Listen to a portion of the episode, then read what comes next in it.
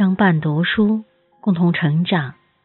亲爱的听友们，你们好，我是你们的朋友泉水叮咚。今天给大家带来丁立梅的散文《掌心化雪》。那个时候，他家里真穷，父亲因病离世，母亲下岗，一个家风雨飘摇。大冬天里，雪花飘得紧密，他很想要一件暖和的羽绒服，把自己裹在里面。可是看看母亲愁苦的脸，他把这个欲望压进肚子里。他穿着一袭的单薄的旧棉衣去上学，一路上被冻得瑟瑟。他想起安徒生的童话。卖火柴的小女孩，他想，若是他也有一把可供燃烧的火柴，该多好啊！他实在太冷了。拐过校园里那棵粗大的梧桐树，一束银花映着一个琼楼玉宇的世界。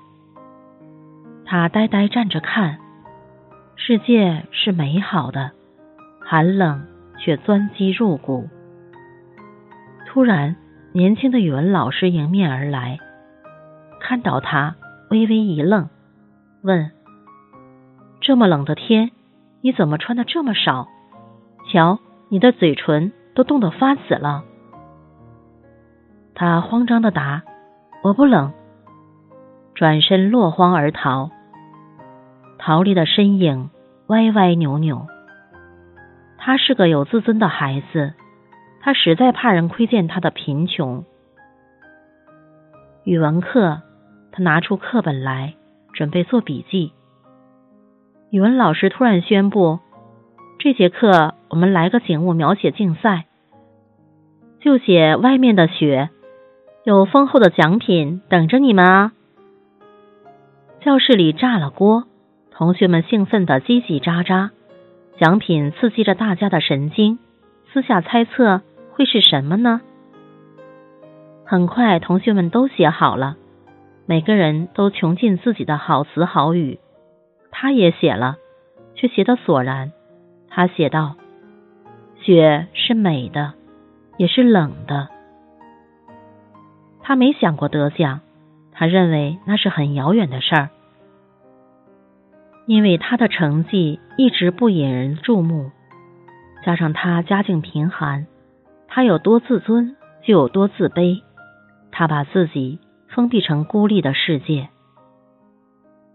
改天作文发下来，他意外的看到语文老师在他的作文后面批了一句话：“雪在掌心，会悄悄融化成暖暖的水的。”这话带着温度，让他为之一暖。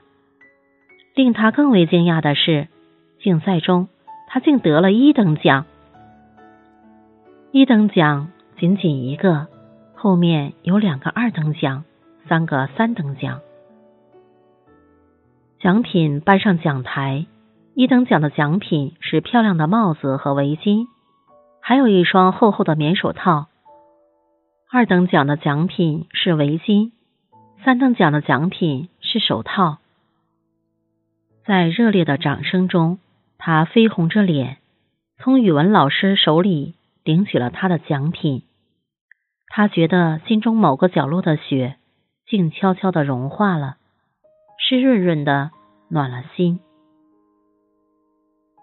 那个冬天，他戴着那顶帽子，裹着那条大围巾。戴着那副棉手套，严寒再也没有侵袭过他。他安然的度过了一个冬天，一直到春暖花开。后来他读大学了，他毕业工作了，他有了足够的钱，可以宽裕的享受生活。朋友们邀他去旅游，他不去，却一次一次往福利院跑，带了礼物去。他不像别的人，到了那里把礼物丢下就完事儿，而是把孩子们召集起来，温柔的对孩子们说：“来，宝贝儿们，我们来做个游戏。”他的游戏花样百出，有时猜谜语，有时背唐诗，有时算算数，有时捉迷藏。